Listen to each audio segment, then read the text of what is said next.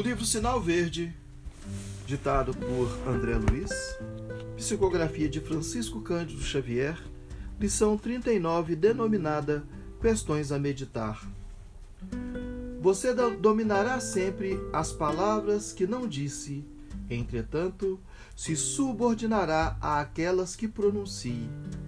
Zele pela tranquilidade de sua consciência, sem descurar de sua apresentação exterior. No que se refere à alimentação, é importante recordar a afirmativa dos antigos romanos: há homens que cavam a sepultura com a própria boca. Tanto quanto possível, em qualquer obrigação a cumprir, esteja presente pelo menos 10 minutos antes no lugar do compromisso a que você deve atender. A inação entorpece qualquer faculdade. O sorriso espontâneo é uma bênção atraindo outras bênçãos. Servir além do próprio dever não é bajular, e sim ganhar segurança. Cada pessoa a quem você preste auxílio é mais uma chuva de solução de seus problemas.